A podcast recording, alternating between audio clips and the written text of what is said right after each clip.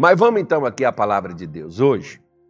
Nós estamos, nós chegamos, por exemplo, ontem, se você nos assistiu, ontem de manhã e de noite, se você nos assistiu, nós estamos focando principalmente numa recomendação de Paulo à igreja de Éfeso, lá no capítulo de número 2 é, desse livro, e também no versículo 17, Paulo fala, né, no 2, no 4, 2, ele diz é, é, é, para que. Deixa eu pegar aqui para você aqui, que eu já estou aberto aqui na outra coisa aqui. É, Efésios 4, 2 diz assim: olha, com toda a humildade e mansidão, com longanimidade, suportando uns aos outros em amor. Né? Então, Paulo fala é, para a igreja de Éfeso para que eles andassem do modo digno da sua vocação, que está aí no versículo de número 1. E essa vocação, o chamado para andar, é nesse molde, nesse perfil que Paulo está falando sobre é, como nós, como cristãos ou como filhos de Deus, conforme você preferir, como nós devemos andar. Então, veja que ele está afirmando com toda a humildade. Quanto mais você for humilde, maior vai ser Deus na sua vida. Por quê? Porque o próprio Deus resiste aos soberbos, mas dá graça aos humildes. O que é uma pessoa humilde? A pessoa humilde não é uma pessoa pobre, não, que o que tem de pobre e arrogante né? E o que tem de, de, de, pobre soberbo não é brincadeira. Então, não, humildade não é pobreza. Humildade é a dependência de Deus. É quando você, você não depende da água para poder viver. Você não depende da comida para poder viver, matar a sua fome. Pois é, Jesus usou essas duas expressões, água e comida, né? Porque ele diz assim: que Deus vai saciar a sede daquele que tem sede. Né? Aquele que tem sede. E vai saciar a fome daquele que tem fome. Então, da mesma forma que nós sentimos a necessidade da água e da comida para matar a nossa fome, saciar a nossa sede, nós também precisamos ter as nossas, né, a nossa dependência de Deus, da Sua palavra, da Sua paz, da Sua alegria, da Sua presença para nós é, vivermos da maneira. Então Deus quer, Deus me chamou para viver dessa forma, a toda, a qualquer um de nós. Né? E ele diz: e mansidão, com humildade e mansidão. O que é uma pessoa ser mansa? É ser uma Maria Mole? É ser um sonso? Não. Não é você né, ser uma pessoa, é, ah, porque. Não, não ser, ser manso é você saber lidar com todo tipo de gente. Ô, gente, e, e, falando nisso, deixa eu te falar uma coisa: lidar com gente é uma arte muito grande que virou até ciência, né? O pessoal hoje estuda neurociência, estuda psicologia, estuda não sei o que lá mais, é o, aquela coisa toda da alma, né? Aquele outro negócio, como é que chama aquele outro negócio agora, Carlos, que atende doido, maluco assim? Eu acho que eu vou abrir o consultório daqui, né? Eu acho que eu vou, ainda vai ficar bom é, na, aquelas terapias, aqueles troços lá, aqueles negócios. Eita, meu Deus do céu, só não vou fazer regressão. Mas na, dá para fazer um negócio bom, hein? Então, por quê? Por causa desse desequilíbrio, por causa dessas coisas que às vezes nós não sabemos lidar com as situações. Tem gente, por exemplo, que quando, é como diz lá em Minas Gerais, que a criança, quando você dá doce para ela, não come, ela se lambuza. Tem gente que não sabe lidar, por exemplo, com dinheiro. Gasta além do que ganha. E tem pessoas que às vezes gasta mais do que eh, guarda mais do que deveria gastar e morre e fica aí para quem os outros gastarem porque não gastaram com eles. Né? Então a pessoa não sabe lidar, é 880. Assim como tem aquelas pessoas que ela sabe lidar muito bem com aquela pessoa que é legal, com aquela pessoa que é assim, tipo eu, né? Um cara assim, você sabe lidar, você vai, poxa, cara legal, tal, gostei. Pois é, Mas você não sabe lidar com aquele que é truculento, com aquele assim, tipo eu, né? né? Aquele assim que é positivo, aquele que fala assim né, com você. Aí você não sabe lidar com esse tipo de pessoa. O que Jesus, por exemplo, sabia lidar era com santo e com pecador. Tanto que Jesus foi chamado, por exemplo, não foi amigo de santo, ele foi chamado amigo de pecador. Foi acusaram ele de ser amigo de pecador, né? Por quê? Porque Jesus sabia falar com o governador, sabia falar com Pôncio Pilatos e sabia falar também com a prostituta, sabia falar também com o ladrão, sabia falar também com o hipócrita. Jesus sabia conversar com todos eles na linguagem que eles o entendiam. Porque você pode ver que nós queremos que todo mundo nos compreenda, que todo mundo veja a nossa dor, que todo mundo nos aceite como nós somos, que todo mundo olhe para nós e veja o quanto nós somos gente boa, legal tal. Mas nós olhamos para os outros assim? Nós queremos ser aceitos, nós queremos ser ajudados, nós queremos ser entendidos, nós queremos ser compreendidos. Mas nós compreendemos os outros? Aceitamos os outros? Na maioria das vezes não. Você aceita quem é igual a você, mas o diferente. Basta você ver que. Tem hora que eu fico até com medo dos crentes, sabe? Porque os crentes não aceitam os crentes que é de outra igreja, só aceitam os crentes da igreja desse. Aí eu fico olhando que lá no céu Deus vai ter que partir assim, marcar o território e falar: não passa para lá, que você passa para lá, você não aceita, não. Não vai lá, não. Aqui ó, o seu pedaço aqui é esse aqui, né? É mais ou menos assim uma ideia que os crentes passam nesse negócio aí. Claro que não é os crentes verdadeiros, mas os crentes que se diz ser crente, né? Então, é tipo assim.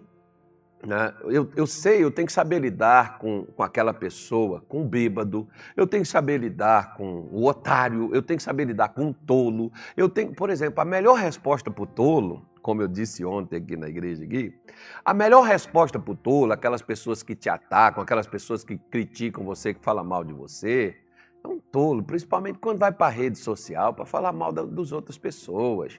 A melhor resposta que você tem que dar para ele é o silêncio. Deixa eu falar. Você responde, você dá para o tolo o que ele precisa. Ele sabe que está funcionando porque você vai responder certamente você não vai responder na sua paz, na sua tranquilidade. Por que, que Jesus, por exemplo, até quando Pilatos está lá fazendo pergunta para ele, Jesus está assim, calado, ele estava calado, ele ficou. Aí quando Pilatos falou para ele, ah, não sei o se eu tenho poder, que eu, posso matar, que eu posso... Jesus virou para ele e falou assim, nenhum poder você teria sobre mim se do alto não te fosse dado. Mas eu posso te soltar. Você pode fazer, você só pode fazer o que for permitido a você fazer. Né? Então Jesus estava submisso, era a Deus, não a Pilatos. E às vezes você tem que submeter a Deus, porque se Deus diz para a gente não responder ao tolo, quando você deixa de responder, mesmo que o tolo mereça uma resposta, você está obedecendo a Deus. Então você tem que saber lidar com as pessoas que pensam diferente de você, as pessoas que têm ideias diferentes da sua, né? democracia que falam por aí. Mas a democracia é com longanimidade. A palavra longanimidade é a paciência para poder suportar ofensas, maus tratos, rejeição, desprezo. Né? Gente, você, já, você já viu que a gente não tem paciência de suportar as coisas contrárias a nós? Mas nós queremos que os outros nos engula com casca e tudo, né? Mas quando a gente tem que engolir alguém, ah, porque disso, porque daquilo, porque. Né? Deus chamou a gente para a gente poder ter essas paciências para passar por essas frustrações, essas decepções. Aí vem a cereja do bolo, ó suportando-vos uns aos outros em amor. Olha a palavra que Deus coloca, que Paulo utiliza aqui, e ele diz assim, ó, suportando uns aos outros. Bom, deixa eu te falar uma coisa. É difícil você suportar pessoas boas. Não, fulano, ó, é, nossa, minha mãe é boa demais. Eu estou suportando que a minha mãe, nossa Deus do céu, pastor, eu tenho que suportar que a minha mãe, ela faz tudo por mim, ela me dá tudo, ela cuida de mim, ela a minha mãe, ela, ela parece que ela me pôs até numa bolha, que ela eu vivo a vida dela, né? Que ela, gente, ela, ela morre por mim, ela faz tudo por mim. Minha mãe, eu tenho que suportar isso, sabe, pastor? Que a minha mãe, ela não deixa nem eu pisar no chão, ela me carrega. A minha, nossa, pastor, eu tenho que suportar, você acredita que eu tenho que suportar? Essas minha mãe não deixou fazer nem comida, ela faz para mim, ela eu não deixo eu comprar roupa, não, filho, gasta teu dinheiro, eu vou comprar com o meu. Nossa, eu tenho que suportar isso, acredita? que as pessoas boas, a gente não precisa suportar, a gente quer essa galera boa do nosso lado, essas pessoas assim que faz tudo pra gente, não reclama, que dá tudo pra nós. Ai, meu Deus, lá já vem de novo. Ai, não deixa nem eu pegar uma água, não deixa nem eu fazer nada. Né? Parece o povo aqui, por exemplo, no Mato Grosso. Aqui se eu, o pessoal já me dá, só quer um café? Mesmo que eu não quero café, já pega o café, já põe na xícara. Tá aqui, pastor, só quer uma água, só quer não sei o quê. Né? Assim, aquela prestatividade com a gente. Aí, não, isso é insuportável, irmão. Eu não suporto essas coisas. Para com essas coisas aí. Não é? Não é assim, não? Não, eu tenho que suportar meu marido. Pastor, meu marido é bom demais. Nossa, meu marido, gente, ele faz para mim o que meu pai não fazia. Eu tenho que suportar isso. Ele me trata como a rainha, ele me trata como uma princesa, ele me trata com tanta. Ai, pastor, eu tenho que suportar essas coisas. É isso?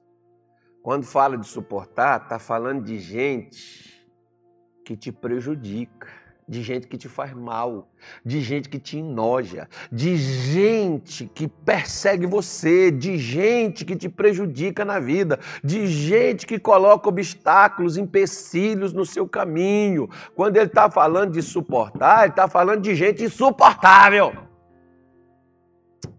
Cá para nós, não fala nada, por favor, ainda mais se você estiver perto de alguém na sua casa.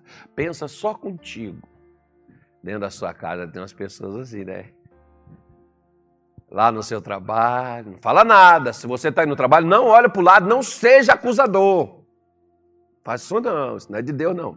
Né? Na igreja, você tem que suportar. Ai, meu Deus, a irmã fulana, só Jesus, pastor, que mulher fofoqueira, encrenqueira ela cria confusão com tudo, a gente tem que estar tá apagando o fogo que ela acende na igreja toda hora, é uma fofocaiada, é uma brigaiada com todo mundo, é uma pastor, o que, que eu faço com essa criatura, pastor? De vez em quando vem as pessoas falar isso comigo. Não mata. Não, eu vou sair porque eu não aguento. Não sai, você tem que suportar. Tem gente que Deus colocou na sua vida é para te mudar, é para te treinar. Como por exemplo, ó. Sabe onde Deus foi treinar Daniel? Daniel não, Davi. Ele foi treinar Davi com um endemoniado chamado Saul. O demônio vinha no tal do Saul e o Saul queria matar o Davi de toda forma e Deus disse, fica aí, serve ele, luta por ele, ajuda esse miserável. Né? Ajuda esse infeliz aí, porque ele não, né? Luta por ele, batalha. Davi fez tudo. Até quando Davi não pôde ficar mais perto do Saul, Davi criou um exército paralelo para poder ajudar o infeliz do Saul. E nem assim o cara queria matar ele, perseguia ele, ia atrás dele. Mas quando Davi teve a oportunidade de matar o Saul, Davi não matou. O soldado é disso, então já que você não mata, deixa, dá só a ordem que a gente mata. Ele mesmo está matando. Ele falou: não não vamos tocar no ungido do Senhor. Você sabe por quê, minha senhora, meu senhor? Porque amor não se expressa em palavras. Amor, você se expressa. Né? É, o, é Carloto que está ali, né? O Carloto é bom nisso aí. Pega aquele versículo lá de João para mim, Carloto, que eu esqueci onde que ele está, que ele diz assim: Não ameis somente de palavras, mas em obras e em verdade. Né? É, até Jesus começa a dizer, olha, eu não trouxe mandamento novo. João começa, né? A primeira de João, é, ele diz assim, é, eu não, vos, não vim trazer um mandamento novo, não. O, o, mandamento já é antigo, porque as pessoas dizem, porque a lei é isso. Ou, ou se a lei estava falando lá, ama, o teu próximo como a ti mesmo. Oh, oh, oh, não foi Jesus que inventou, não, já estava lá. Aliás, foi Jesus que trouxe, porque já estava lá desde o tempo de Moisés, ora. Ele falou: não vim falar nada novo, não. Eu vim lembrar vocês que as coisas antigas vocês não estão fazendo. Então ele diz aí, ó, 1 João 3,18, né? Meus filhinhos, não amemos de palavra, nem de língua, mas por obra e em verdade. Você tem que ser autêntico, em outras palavras, né? É, quando ele diz suportando-vos uns aos outros, ai, como tem aquelas irmãs, claro que não é a senhora que está me assistindo de forma nenhuma, você jamais, isso nunca nem passou pelo seu coração. Não, não é nem você, meu irmão, você não, você é um santo homem de Deus, você é um eleito de Jeová, você é um ungido do Senhor, você é um matador de demônio, você é um perseguidor de filisteu, você é um vaso de Jeová. Você jamais, você não, mas teve umas pessoas, umas outras pessoas que é, não, é, não é vocês não, mas já veio, já veio uns, uns camaradas comigo disse assim, pastor, eu só não largo a minha mulher por causa da palavra, porque eu sou crente. Eu você já largou ela, porque a palavra diz, maridos, amai vossas mulheres. Ô pastor, foram umas irmãs, claro não foi a senhora, mas tem umas irmãs, pastor, eu, eu, eu, eu, eu só não largo meu marido por causa da palavra, porque a palavra diz para não separar. Você já viu que a palavra diz que quem separa, quem é que separa? Jesus falou: não separe o homem. Quem é que separa? É o homem. Não é demônio também, não. Viu? Por quê? Ah, mas pastor, porque é, eu, eu, eu só, só fico por causa de Jesus. Não, você não pode tem que ficar com o marido por causa de Jesus, não. Você tem que ficar com Jesus por causa do próprio marido. Não, não é por causa do próprio marido, não. Por causa de você mesmo. De que forma? Porque a pessoa pode ser insuportável, porque a pessoa pode não prestar, porque a pessoa pode ser um zero à esquerda, pode ser um Zé Mané, pode ser um miserável, um infeliz. Mas você não é igual ele. Você não é igual ela. Aquela megera, aquela naja, filhote de naja com cobra cascavel, ainda teve ainda um, um, um, um, outra, um outro coisa lá com uma jararaca. Mas você não é igual. Se você não é igual, como Jesus está dizendo assim, ó, não andeis mais como andam os outros gentios. Opa, pera lá. Como é que os gentios andam? Pelo que sente. Tem gente andando pela raiva. Você vê que tem vezes quando você fica com raiva, você nem come, né? A raiva te supre. Assim tem pessoas que elas não suportam os outros se, se eu tenho que suportar alguém, tem que ser por amor. Não pode ser por outro motivo. Por que, que Jesus me suporta? Jesus não me suporta porque eu sou crente, porque eu sou pastor, não. Ele me suporta porque ele me ama, porque motivos para ele me matar eu já dei várias vezes. Dei antes de ser crente e mesmo depois de ser crente, porque mesmo sendo crente e mesmo sendo pastor, ele fala assim: lá vai o Carlos, já vai ele para Cuiabá, já vai fazer besteira, já vai errar. Mas por causa do amor, como disse o apóstolo Pedro, que o amor cobre uma multidão de pecado. Yes. A pessoa erra, a pessoa falha, mas o seu amor por ela. Olha aqui uma coisa legal, boa, que todo mundo pega como, como prova, né? Vamos ver o filho pródigo. O filho, o camarada sai da casa do pai e ele vê o pai como. Né? O pai não tinha condição de sustentá-lo, o pai não tinha condição de cuidar da herança dele, ele pega a herança dele, vive absolutamente, gasta tudo. E ele volta para casa e o pai o recebe um anel novo, uma roupa nova, uma sandália, um sapato novo, né? uma sandália nova para os seus pés. E um bezerro cevado, preparado para a volta daquele rapaz. E tá lá todo mundo se alegrando, chega o filho mais velho, pai, o senhor nunca me deu um bezerro. Ele falou assim, meu filho, tudo que eu tenho é teu. Ou seja, aquele filho estava lá porque eu amava o pai? Ele estava lá porque ele queria os bens. Por que, que você está na igreja, irmão? Porque você quer ser curado, porque você quer dinheiro, que você quer prosperar, que você quer casar, porque você, você não quer ir para o inferno, é por isso? Você não deve estar na igreja por esse motivo, não. Na igreja você deve estar porque você ama Jesus. E caso você não o ame, faça um pedido para ele. Qual, pastor? O pedido que Paulo diz em Filipenses 3,17, quando ele diz à igreja de Filipos. Coloca aí para mim, Carloto, que eu não vou abrir, não. Ele diz aí, olha, sede também meus imitadores e tende cuidado segundo o exemplo que tendes em nós, pelo que assim anda. Na verdade, não é nesse versículo, não. Isso aí é, isso aí é a sequência ainda do que eu não cheguei, eu abri aqui, mas é, é, é Filipenses 1, é Filipenses 1, versículo de número 9, se não me falha a minha memória. Deixa eu conferir aqui primeiro, senão você vai, falar, vai botar errado aí. Cadê Filipenses aqui? Filipenses, capítulo de número 1. Na, deixa eu ver, está no. Eu não, eu, não, eu não anotei aqui, na, eu trouxe para vocês aqui, deixa eu ver aqui que Paulo. É aquele o, o versículo que eu falei, Carloto, sobre. É, quando ele pediu a Deus para aumentar o amor no coração. É o 9, né? Isso, é isso aí, é um 9. Eu estava caçando. Ué, mas por que, que eu não vi isso aqui? Ah, porque na minha, essa minha Bíblia aqui, eu preciso tirar ela daqui.